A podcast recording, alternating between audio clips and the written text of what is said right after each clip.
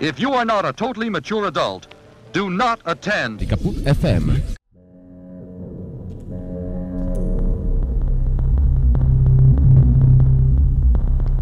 Kap- Kaput, kaput, kaput FM.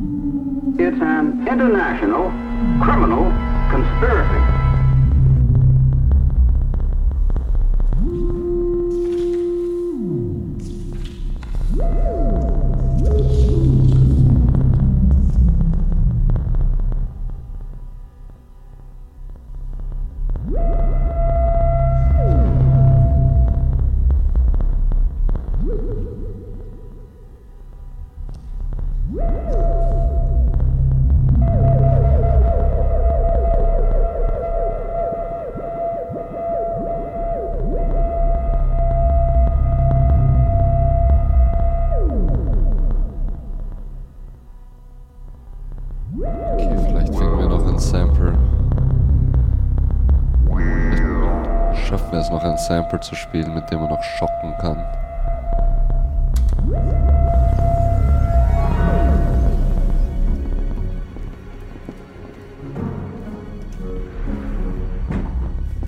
Ta-da! Cece, this is an intervention. A what? Why? Just open it, Cece! Open it. Open it.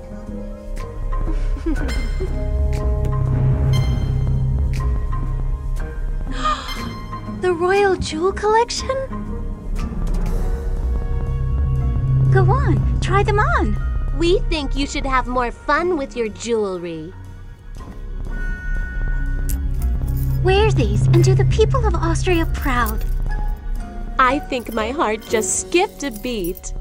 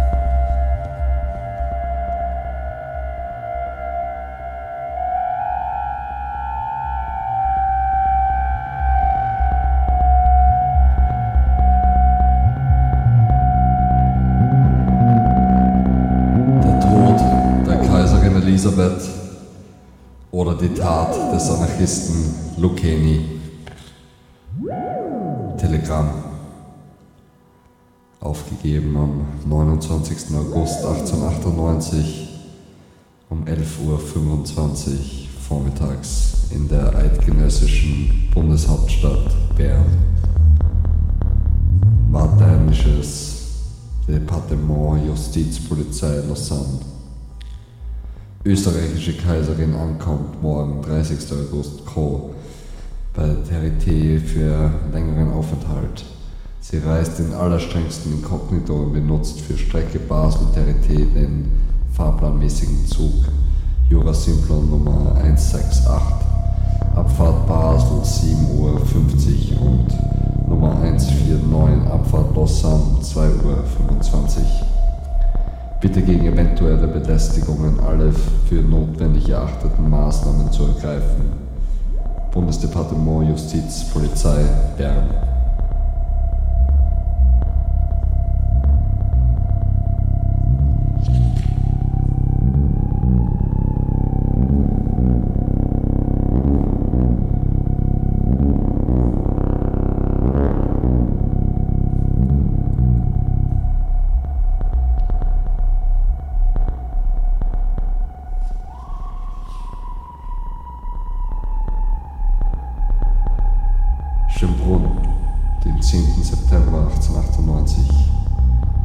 Edesse Retet Lerchem. Da ich heute in Schönbrunn bleibe und daher mehr freie Zeit habe, so will ich doch noch einige Zeilen an dich richten, um dir für deinen an Valerie gerichteten Brief vom 4., der ja auch für mich bestimmt war, innigst zu danken.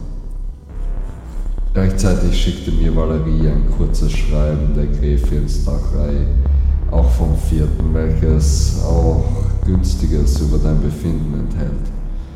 Sehr erfreut hat mich die bessere Stimmung, die deinen Brief durchweht und deine Zufriedenheit mit dem Wetter, der Luft und deiner Wohnung samt Terrasse, welche einen wunderbaren Ausblick auf Berge und Seen gewähren muss dass du dennoch eine Art Heimweh nach unserer lieben Villa Hermes gefühlt hast, hat mich gerührt. Gestern Nachmittag war ich wieder dort und ging in der Nähe der Villa spazieren. Der Abend war herbstlich, aber sehr schön, der ganze gestrige Tag wolkenlos. Auch heute ist es schön und kühl, aber der Barometer fällt, was mich für die Tatra fürchten lässt. Von der Freundin erhielt ich gestern ein Telegramm von Fairleiten, 6 Uhr 10 Minuten Nachmittag. Sie war dort vom Glocknerhause angekommen und wollte nach gestern, noch gestern nach Zell am See fahren, wo sie gewiss spät eingetroffen sein wird. Warum sie ihre Gebirgstour so gehetzt und mit so starken Tagesleistungen gemacht hat, ist mir nicht klar.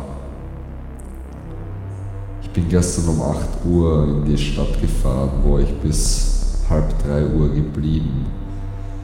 Um 3 Uhr habe ich hier allein gespeist und abends erfreute ich mich an der guten Milch aus der Meierei. Heute bleibe ich hier und um halb 9 Uhr abends reise ich vom Staatsbahnhofe zum Manöver ab. Ist in Relette Seretet Angielam, dich vom ganzen Herzen umarmend, dein kleiner Man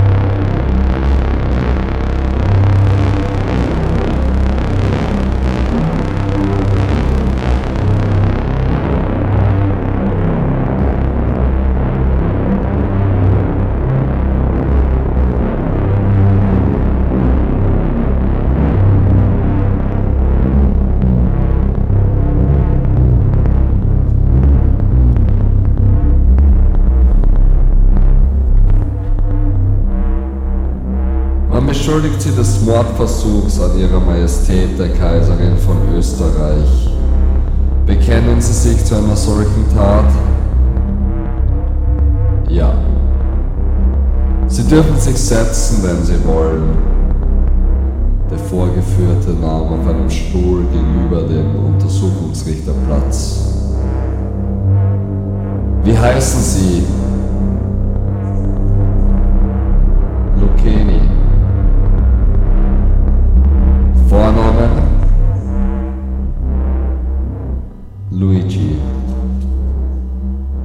Wann geboren?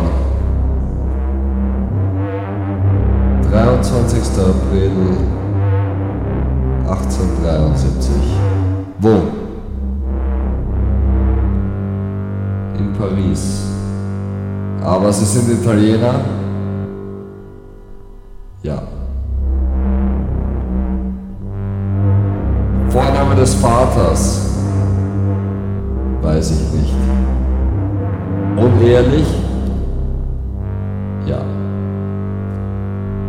Vorname der Mutter? Luigia. Der Chef fragte den Graffier, den Gerichtsschreiber, ob er mitkäme. Er kam mit. Das Verhör ging weiter. Sind Sie in Paris aufgewachsen? fragte Léger. Nein. Wo dann?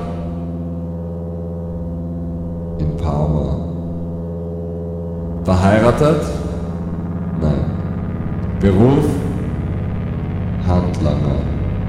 Wo wohnen Sie? Der Untersuchungsrichter bekam keine Antwort. Haben Sie mich verstanden? Ja. Und? Ich möchte wissen, wo Sie wohnen. Rue d'Enfer, Nummer, Nummer 8, antwortete der Beschuldigte jetzt. Hier? Ja. Seit wann sind Sie in Genf? Seit dem 5. September. Und wo waren Sie vorher? In Lausanne. Wie lange? Am 20. Mai bin ich nach Lausanne gekommen. In diesem Jahr? Ja. Wo haben Sie dort gewohnt?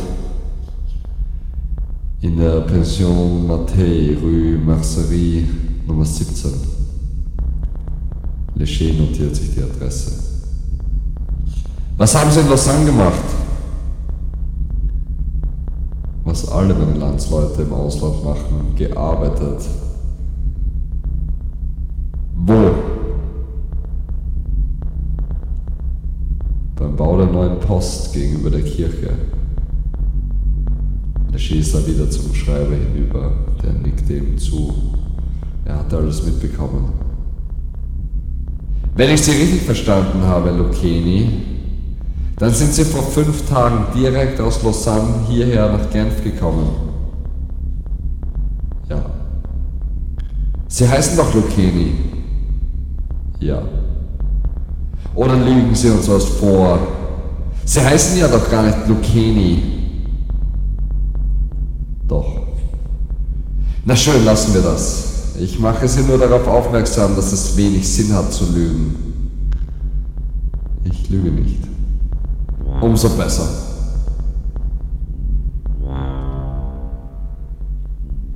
Haben Sie Ihre Arbeit in Lausanne einfach im Stich gelassen?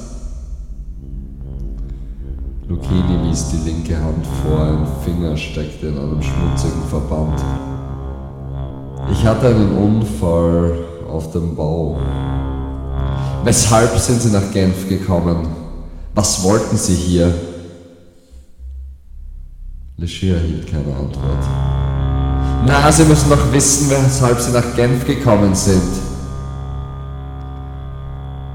Lucchini sah sich um, alle Augen waren auf ihn gerichtet.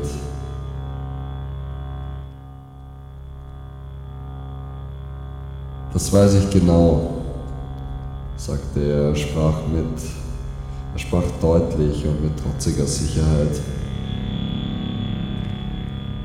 Ich habe in der Zeitung gelesen, in Lausanne meine ich, dass sich der Prinz von Orléans in Genf aufhält. Und ich bin hierher gekommen, um ihn zu töten. Den französischen Thronprätendenten? Ja. Wissen Sie überhaupt, was Sie daherreden, Mann? Allerdings. Weshalb belasten Sie sich absichtlich noch mehr, was Sie getan haben, genügt. Das muss ich erst noch herausstellen. Ich wollte den Prinzen von Orléans töten, aber in Genf hörte ich, dass er nach dem Wallis abgereist ist. Er sollte per Schiff über den See zurückkommen, hieß es. Wie haben Sie das erfahren? Aus der Zeitung. Zwei Tage wartete ich auf ihn auf der Dampferanlegestelle. Als er am 7. noch immer nicht kam, fuhr ich nach Evian. Warum? In Evian halten sich viele reiche Leute auf. Vielleicht war auch der Prinz von Orléans dort. Aber ich fand ihn nicht. Ich fuhr dann am Donnerstag nach Genf zurück.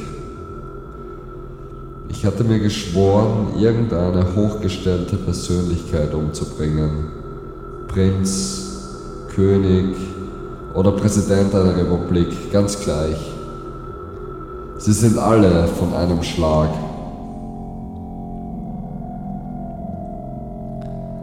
Das Telefon klingelte, Leger griff zum Hörer. Das Gespräch dauerte nur wenige Sekunden. Leger legte wieder auf und läutete ab. Einen Moment sah er Lucchini an. Dann verkündete er, die Kaiserin von Österreich ist soeben ihren Verletzungen erlegen. In der nachfolgenden Stille rief Lucchini, es lebe die Anarchie! Es lebe der Anarchismus!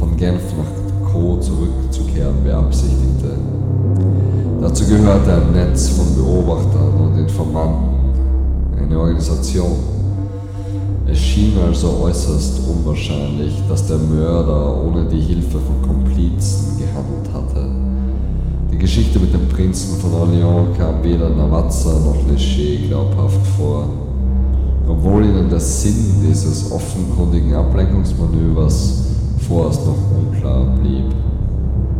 Lavazza erinnerte Léger an den Mord am französischen Präsidenten Carnot und an einige anarchistische Attentate in Spanien. Immer war der Täter gefasst worden, in keinem der Fälle konnte er ohne fremde Hilfe gehandelt haben, aber niemals glückte es, ihm dies nachzuweisen. Navazza packte Léger beim Ehrgeiz. Es wäre ein achtungsgebietender Erfolg, wenn es der Genfer Staatsanwaltschaft gelingen würde, die Verschwörung aufzudecken, an deren Existenz er keinen Augenblick zweifelte. Navazza und Leger besichtigten gemeinsam den Tatort, der ihnen von einem großen Polizeiaufgebot abgeriegelt war. Dann kehrten der Staatsanwalt, der Staatsanwalt in seine Amtsräume zurück, während Leger sich zum Hotel Beau Rivage am Quai du Mont Blanc begab. Er vernahm dort die Gräfinsterei, nach eigenen Angaben 34 Jahre alt, Hofdame ihrer Majestät der Kaiserin von Österreich und Königin von Ungarn.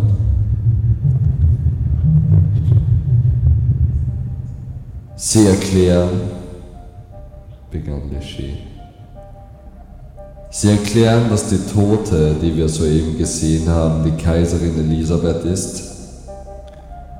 Ja, antwortete die Gräfin.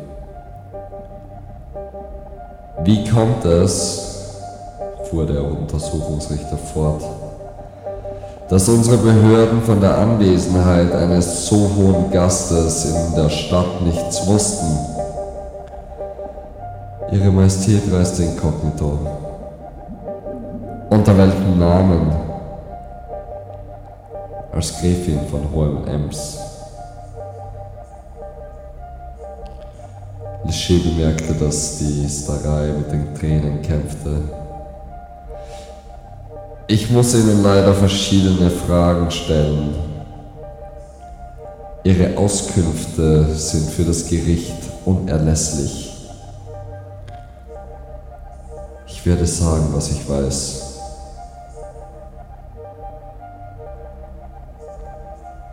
Léger ließ ihr etwas Zeit.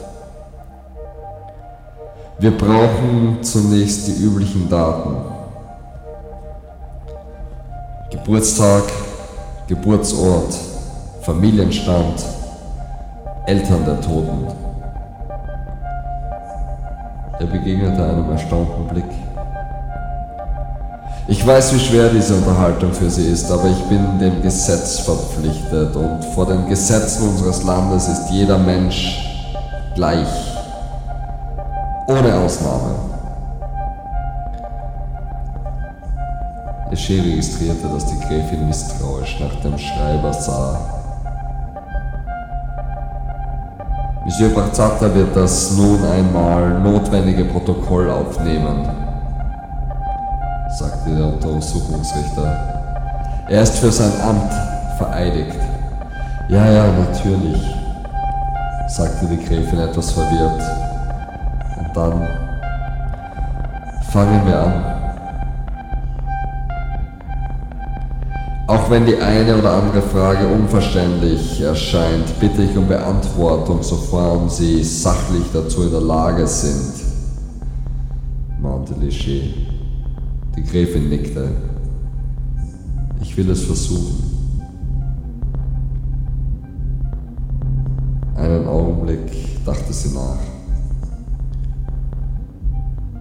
Kaiserin wurde am 24. Dezember 1837 im Schloss Possenhofen am Starnberger See geboren. Am vergangenen Heiligabend feierten wir ihren 60. Geburtstag. Die Starei beobachtete den Schreiber. Als er mit seinen Notizen geändert hatte, fuhr sie fort. Die arme Tote war die zweite Tochter des Herzogs Maximilian und der Herzogin Ludovica in Bayern. Im Jahr 1854, sie war noch keine 17, vermählte sie sich mit seiner Majestät Kaiser Franz Josef I. von Österreich. Im Sommer 1867 wurde das Herrscherpaar in Budapest zum König und zur Königin von Ungarn gekrönt. Sie selbst sind Ungarin? fragte Leger. Ja, unsere Kaiserin und Königin hat ihrem Gemahl vier Kinder geschenkt.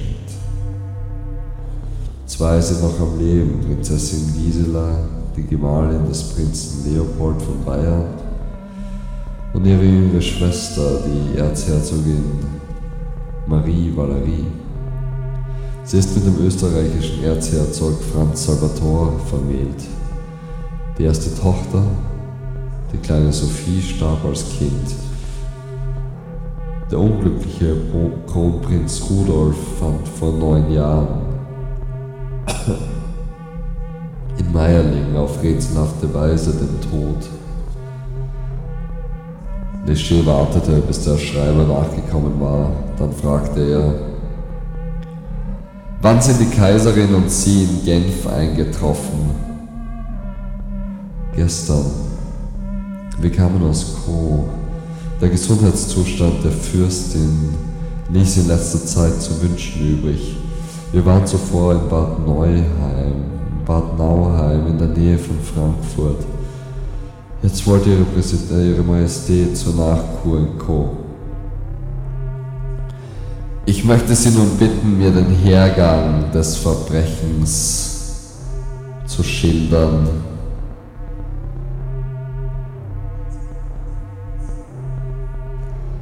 Vom Moment an, wo Sie vom Moment an, wo Sie und die Kaiserin heute Mittag das Hotel verließen. Um wie viel Uhr war das? Genau fünf Minuten nach halb zwei. Wir überquerten die Straßen, wir überquerten die Straße und gingen am Seeufer entlang zur Anlegestelle. Die Sonne schien und ihre Majestät hatte den Parasol aufgespannt. Waren die Kaiserin und sie allein? Ja, ihre Kaiserin war in bester Laune. Sie machte mich darauf aufmerksam, dass die Kastanienbäume ein zweites Mal blühten. Sehen Sie nur, Irma, sagte sie und hielt ein, um die Bäume zu bewundern. Majestät, sagte ich, die Kastanien sind besonders schön, aber wenn wir das Schiff erreichen wollen, müssten wir uns beeilen. Die Kaiserin lachte und wir gingen weiter.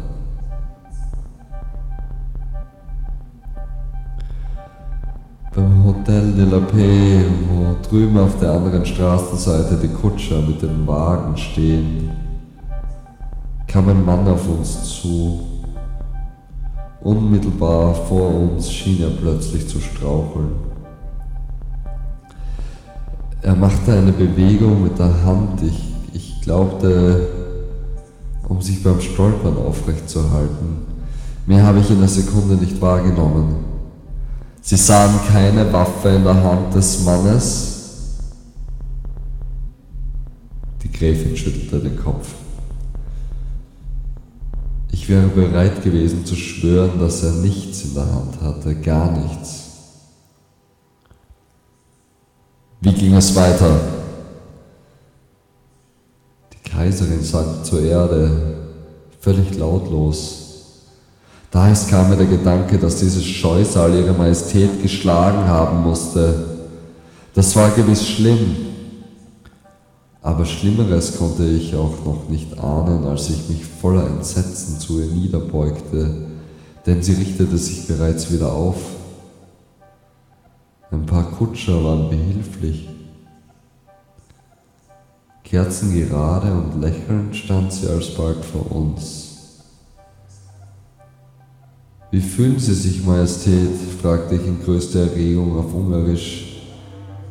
Ist Ihnen etwas geschehen? Nein, es ist mir nichts geschehen, antwortete die Kaiserin ruhig. Inzwischen war der Portier des Hotels Beau Rivage zur Stelle. Er hatte die schreckliche Szene mit angesehen und bat eindringlich, ins Hotel zurückzukehren. Warum? Fragte Ihre Majestät und fügte hinzu, wir sollten uns lieber etwas beeilen, sonst verpassen wir wirklich noch unser Schiff. Sie setzte den Hut auf, den sie beim Sturz verloren hatte, nahm dankend Fächer und Schirm entgegen, grüßte die Umstehenden und wir gingen davon. Als ob nichts geschehen wäre? fragte Leger. Als ob nichts geschehen wäre, bestätigte die Gräfin. Frisch und elastisch schritt sie neben mir her, meinen Arm lehnte sie ab. Der Portier kam uns mit der Neugierigkeit nach, mit der Neuigkeit nachgeeilt, dass man den Missetäter ergriffen hätte. Was sagt der Portier?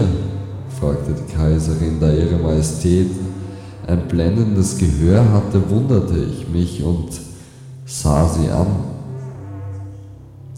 Ich bemerkte, dass ihre Züge sich mit einem Mal schmerzlich veränderten und bat inständig, sie möge mir sagen, wie sie sich fühle. Ich glaube, die Brust schmerzt mich ein wenig, erwiderte ihre Majestät. Aber ich bin nicht ganz sicher, fügte sie hinzu. Wir erreichten die Anlegestelle. Auf der Gangway, die zum Dampfer hinüberführte, ging die Kaiserin noch leichten Schrittes vor mir her. Kaum hatte sie jedoch das Schiff betreten, sagte sie mit erstickender Stimme, Jetzt Ihren Arm, schnell bitte. Die Kaiserin bemühte sich, ihrer Erregung Herr zu werden.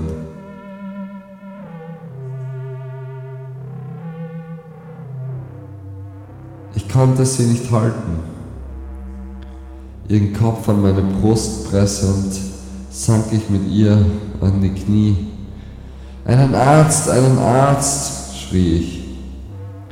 Die Kaiserin lag totenbleich in meinen Armen. Der Lakai, den wir mit den Mänteln zum Schiff vorausgeschickt hatten, reichte mir Wasser. Als ich Antlitz und Schläfen damit besprengte, öffnete die Kaiserin die Lider. Mit Entsetzen blickte sie, blickte ich in ihren Augen den Tod. Was glauben Sie war passiert? wollte Leger wissen. Ich war überzeugt, Ihre Majestät hätte einen Herzschlag erlitten. Jemand, wer meinte, es wäre besser, die Ohnmächtige aufs obere Deck zu bringen, wo sie eher zu sich kommen würde. Mit Hilfe zweier Herren trugen wir sie hinauf und legten sie auf eine Bank. Inzwischen war das Schiff abgefahren. Tatsächlich kam die Kaiserin in der frischen Luft wieder zu sich. Sie öffnete die Augen und lag einige Minuten mit umherirrendem Blick da. Dann setzte sie sich langsam mit meiner Hilfe auf. Was ist denn mit mir geschehen? fragte sie. Das waren ihre letzten Worte. Unmittelbar danach sank sie, sank sie wieder in Bewusstlosigkeit. Ich öffnete ihre Bluse, das Seidenmieder, um mehr Erleichterung zu schaffen.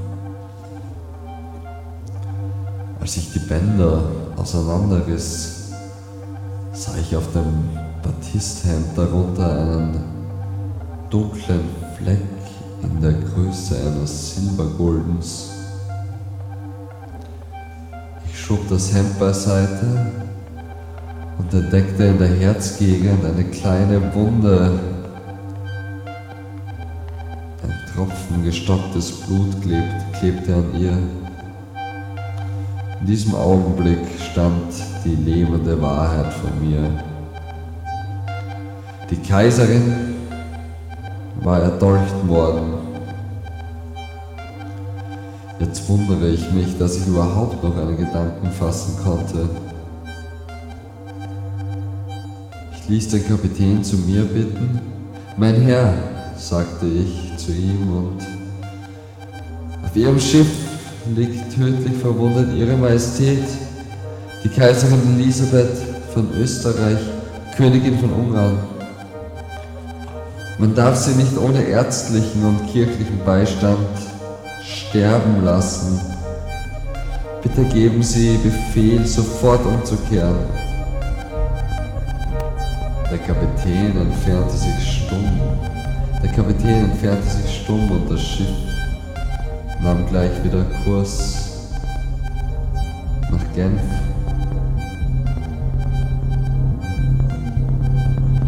Hier musste Leger das Verhör unterbrechen. Er wurde nach nebenan zu den Ärzten gerufen, die noch bei der Toten waren.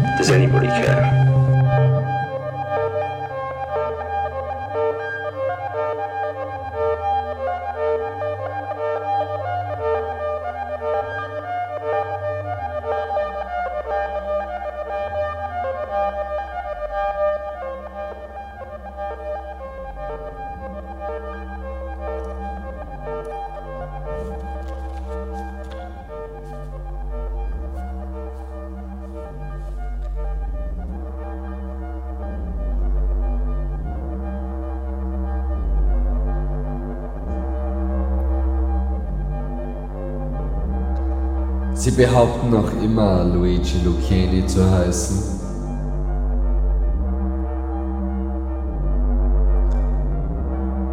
Ich heiße Lucchini. Na schön, schildern Sie mir die Tat.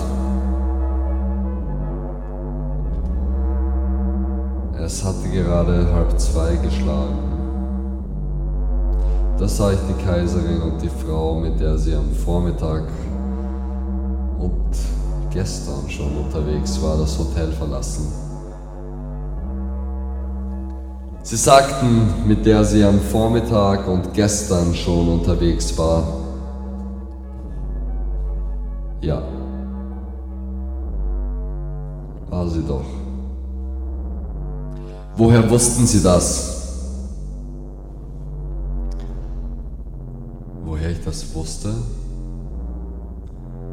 hier seit gestern aufgelauert habe. Woher denn sonst?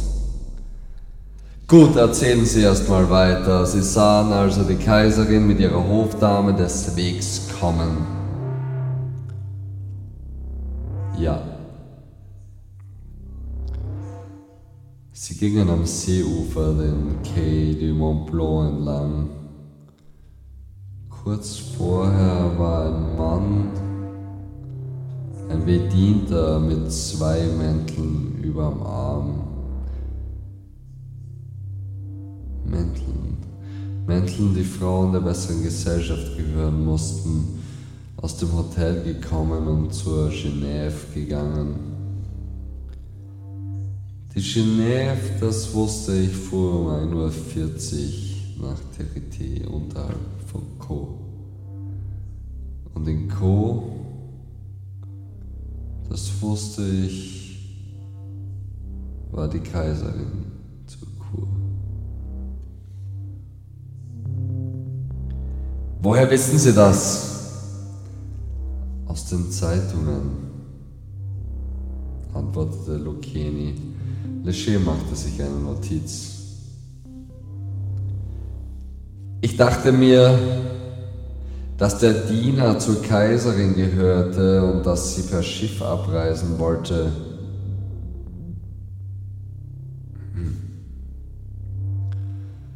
Ich dachte mir, dass der Diener zur Kaiserin gehörte und dass sie per Schiff abreisen wollte. Wenig später kam sie ja dann auch aus dem Hotel, zusammen mit der anderen. Und?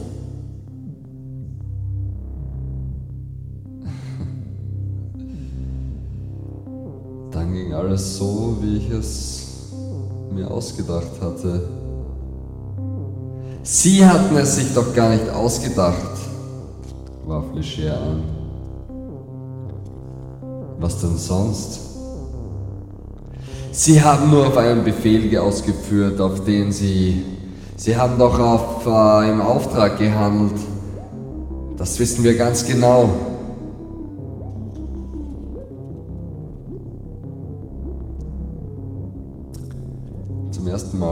Legers Stimme scharf und gefährlich geklungen. Lucchini sah ihn überrascht an. Am besten, Sie sagen uns jetzt gleich auf der Stelle, wer Sie zu dem feigen Verbrechen angestiftet hat. Wir bekommen es ja doch raus. Verlassen Sie sich drauf. Aber Lucchini hatte sein Erstaunen über den veränderten Ton des Untersuchungsrichters bereits überwunden. Sie können glauben, was Sie wollen. Es ging alles, wie ich es mir ausgedacht hatte.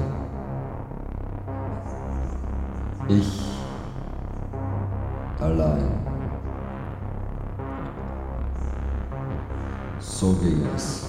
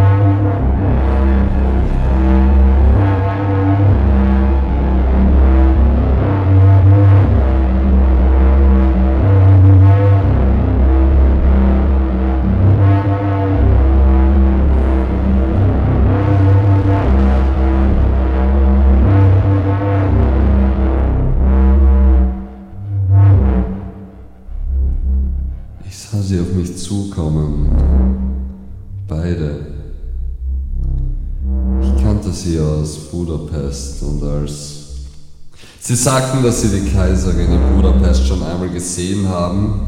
Wann soll das gewesen sein?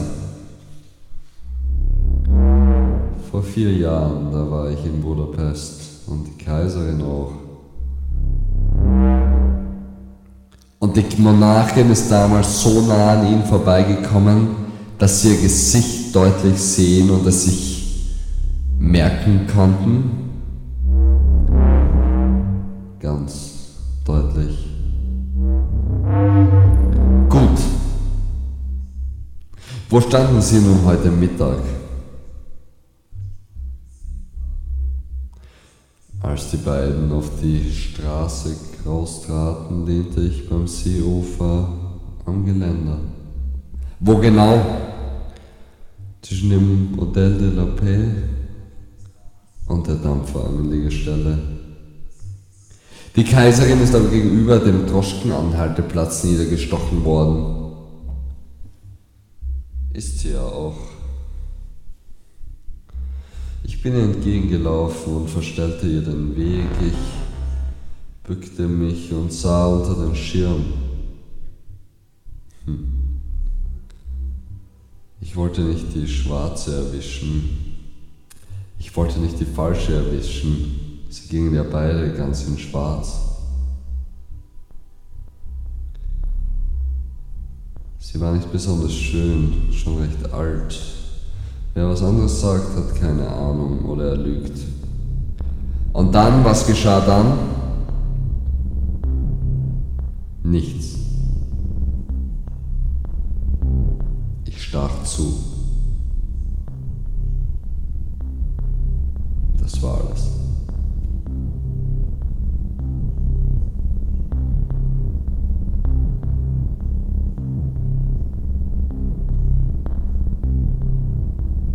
Womit? Lucchini dachte einen Moment nach.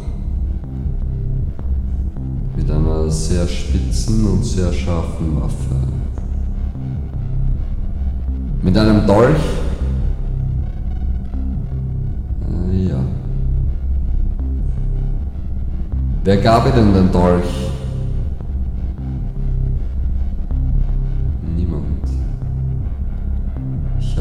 Vor acht Tagen gekauft. Wo? In Lausanne. Wo genau? Bei wem? Bei einem Trödler irgendwo in der Altstadt. Genau kann ich mich nicht mehr erinnern. Tut mir leid. Sie kauften den Dolch mit der Absicht, ihn beim Attentat auf die Kaiserin zu benutzen. In der Absicht, ihn bei einem Attentat zu benutzen. An die Kaiserin dachte ich damals noch nicht.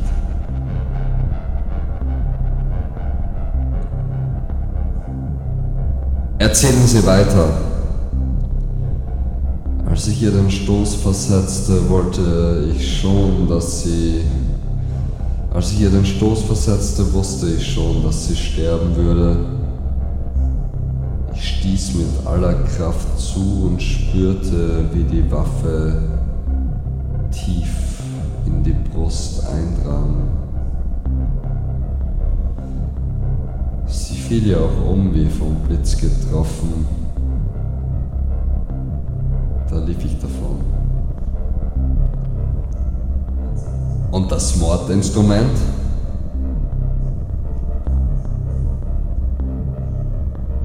Es nicht gefunden?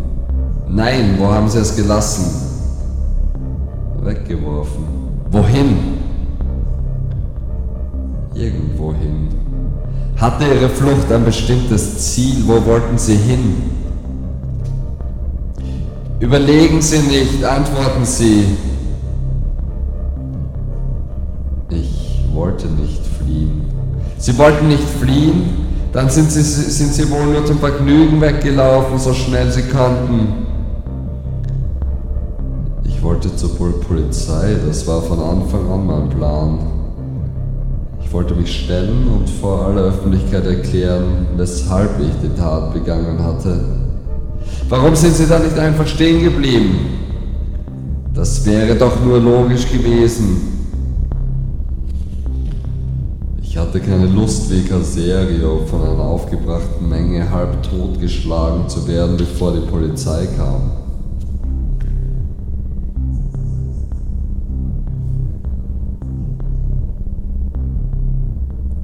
Lassen wir das erstmal. Aber vielleicht verraten Sie mir etwas anderes. Ihr Fluchtweg, den Ausdruck müssen Sie mir schon gestatten, ist nur wenige hundert Meter lang und Sie, der Tatort, wurde sogleich abgeriegelt. Seit Stunden suchen Gendarmen dort nach der Waffe. Ohne Erfolg. Wie erklären Sie sich das? Lucchini zuckte mit den Achseln. Na schön. Haben Sie zur Tat selbst noch was zu sagen?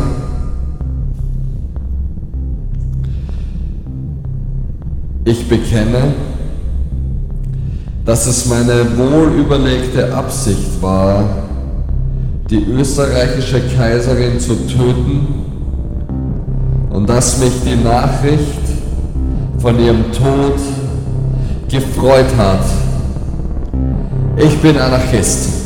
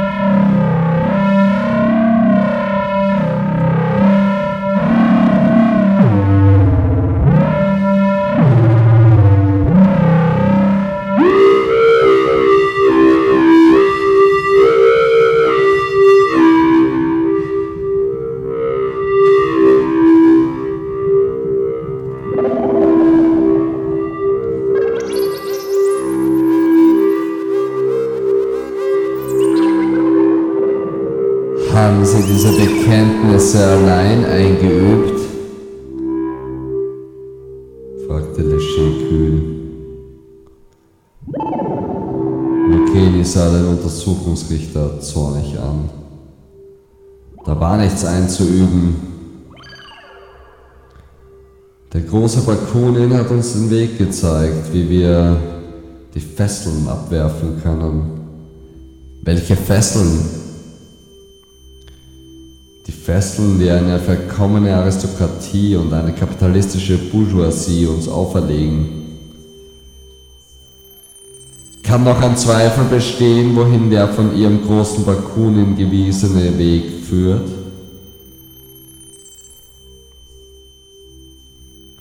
Sie sind selbst ein Bourgeois und wissen nicht, worum es geht, sagte Lucchini fast, fast gütig. Ich glaube an die Propaganda der Tat und mit mir viele andere, Tausende. Tausende und Abertausende in allen Ländern der Welt. Allein darauf kommt es an.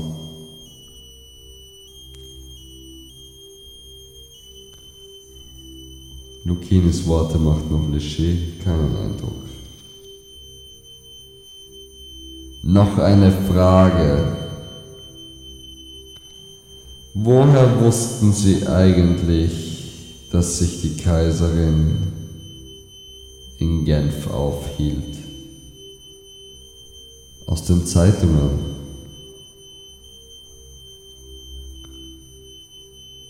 Sind Sie vorbestraft?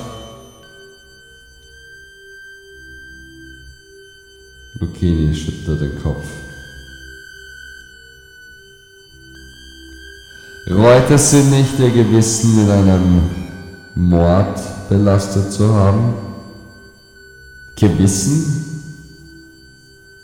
Von unser einem verlangt die Welt Gewissen, aber selbst hat sie für Leute meinesgleichen nie eins gezeigt, die seit tausend Jahren im Elend leben und von den Mächtigen und Reichen, was ja auf eins rauskommt, nur immer gepeinigt werden und in ihren Kriegen verrecken dürfen.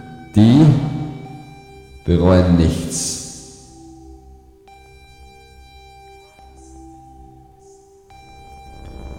Sah zum Gerichtsschreiber hinüber.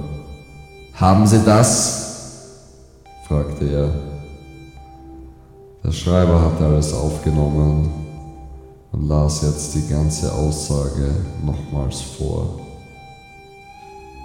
Lucchini hörte genau zu. Er war mit dem Protokoll einverstanden und unterschrieb. Langsam, mit ungelenkem Schriftzug, setzte er den Namen darunter. Im Vergleich zu seiner Redegewandtheit ist es mit seinen Schreibkünsten erstaunlich schwach bestellt, dachte Lischi.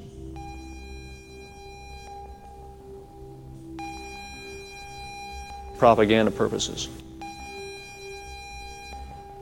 Class, class, ha- class hatred and open class warfare are their specialty. Kaput FM.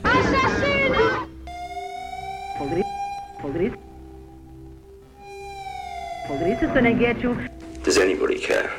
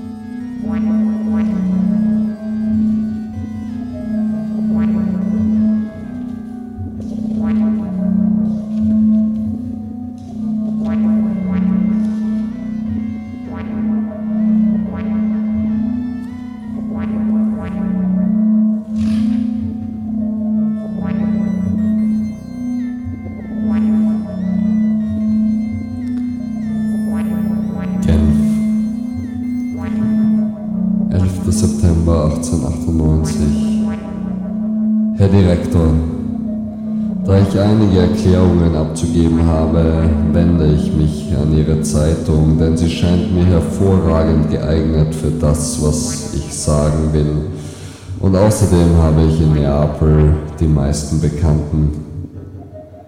Ich bitte Sie in meinem Namen all den Zeitungen zu widersprechen und ich könnte sagen, überhaupt allen zu widersprechen, die es wagen, mich als den geborenen Mörder zu klassifizieren, frei nach diesem Professor, wenn ich nicht irre, heißt er Lombroso, der die Großköpfigkeit besitzt, zu behaupten, gewisse Menschen würden ganz einfach als Verbrecher geboren.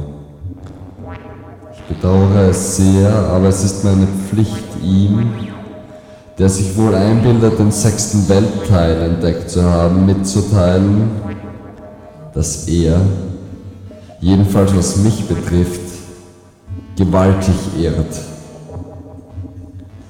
Ich bitte Sie ferner, all denen zu widersprechen, die sich beehren, zu behaupten, Lucchini hätte wegen seines persönlichen Elends gehandelt. Auch das ist vollkommen falsch. Zum Schluss kommend erkläre ich, wenn die herrschenden Klassen nicht aufhören, die Blutsauger ihrer Mitmenschen zu sein, werden sich die gerechten Schläge wie die des Endunterzeichneten in kurzen Abständen wiederholen. Nicht nur gegen Majestäten, Präsidenten oder Minister, sondern gegen jeden, der seine Mitmenschen zum eigenen Wohl zu unterdrücken sucht. Der Tag ist nicht mehr fern, wo die wahren Freunde der Menschheit alles ausradieren werden, was heute geschrieben steht, um eine neue Welt zu bauen, wird dann ein einziger Satz genügen und er lautet, nur wer arbeitet, darf essen. Ihr ihnen verbundener Luigi Lucchini. Sehr überzeugter Anarchist.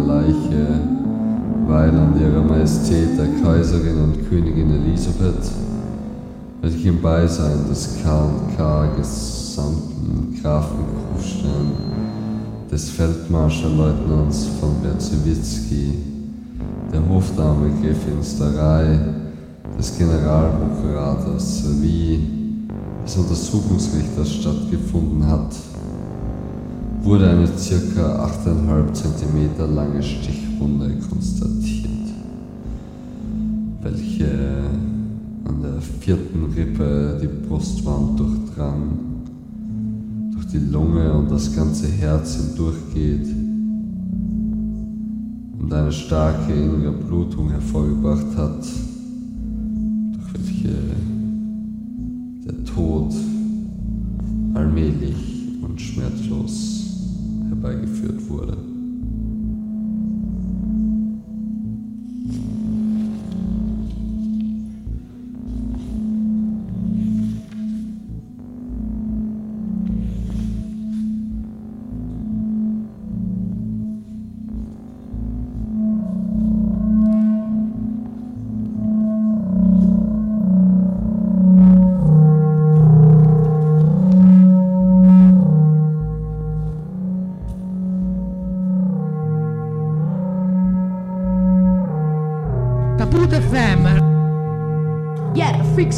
At night. You're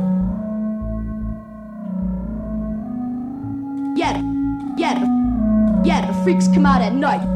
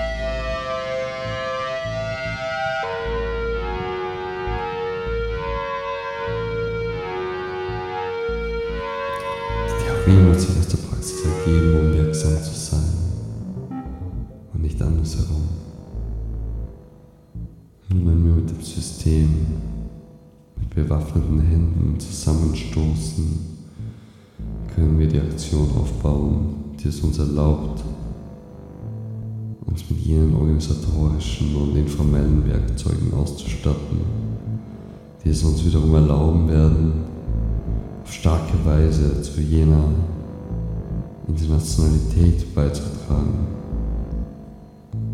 die wir so sehr brauchen. Wir Anarchistinnen haben diese Internationale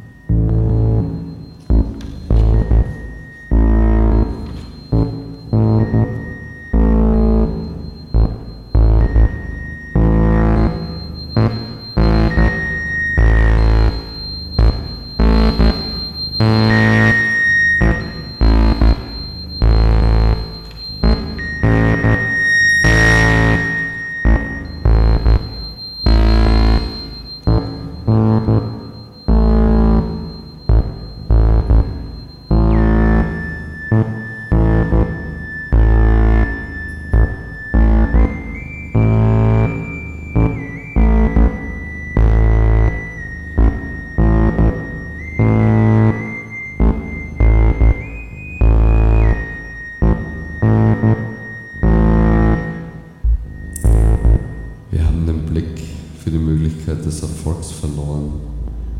Und das hat uns so eingeschüchtert, dass wir beispielsweise die Größe der Geste eines unserer Brüder, Mikhail Slobitzky, nicht erkennen, der sich im FSB-Hauptquartier in Achagelsk in die Luft gesprengt hat, um seine von den russischen Bullen gefolterten Gefährten und Gefährtinnen zu rächen.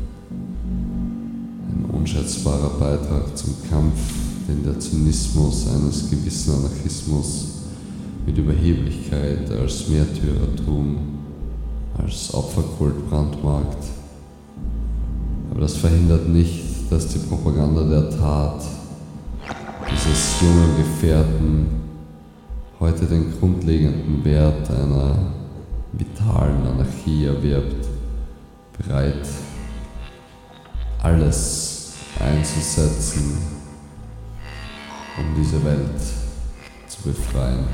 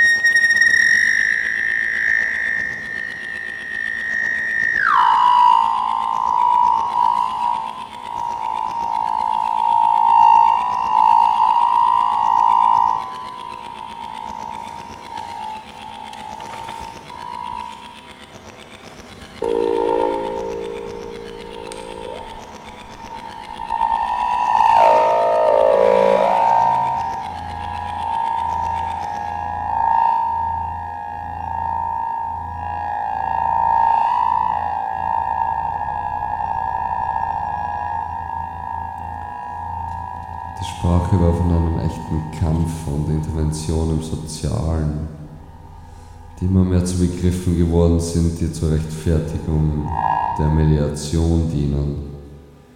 Meiner Meinung nach begannen diese beiden Konzepte an Konsistenz zu verlieren, als wir von einem rationalen Standpunkt aus begannen, die echte Bewegung, den Kampf der Unterdrückten von der spezifischen anarchistischen Bewegung der Anarchistinnen zu trennen. Von diesem Moment an machte uns die bloße Tatsache, dass wir diese Unterscheidung trafen, zu etwas anderem. Absurderweise machte uns diese unsere Logik zur Avantgarde. Sie beraubte uns des Gefühls Konkretheit, indem sie uns dazu drängte, eine Abstraktion zu verfolgen, den Volk.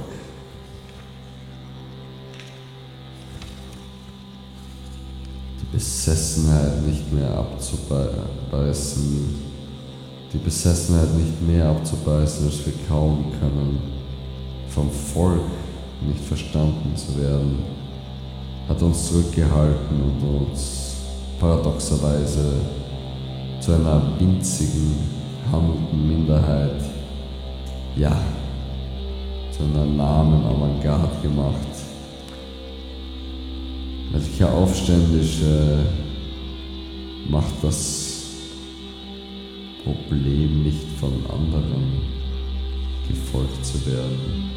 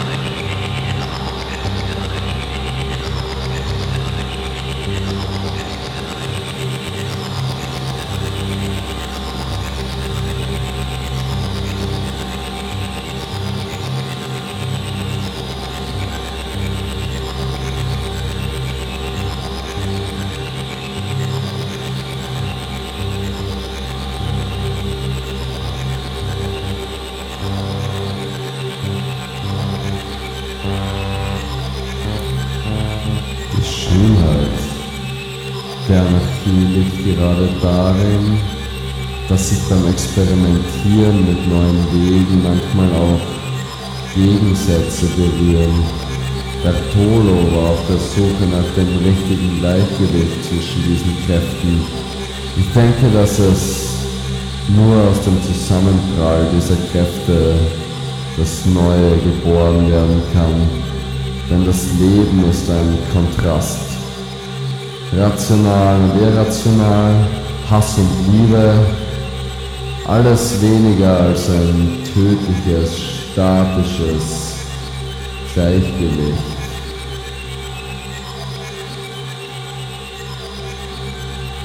Harmonie ist das Kind des Ungleichgewichts, des House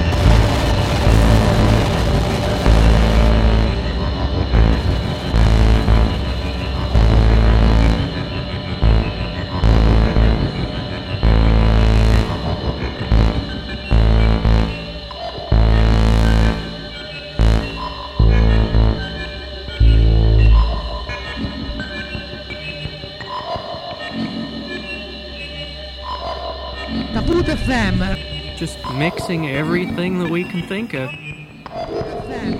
Just mixing everything that we can think of. Just mixing everything that we can think of. FM. Just mixing everything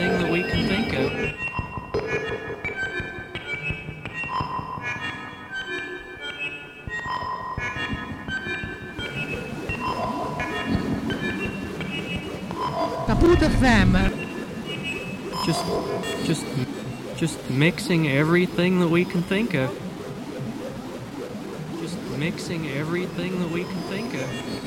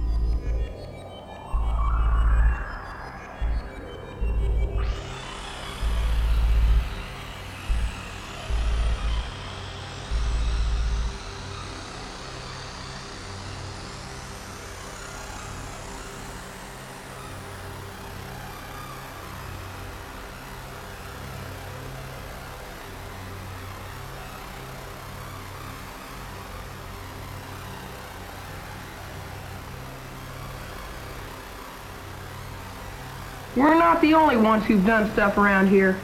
Kapoot FM.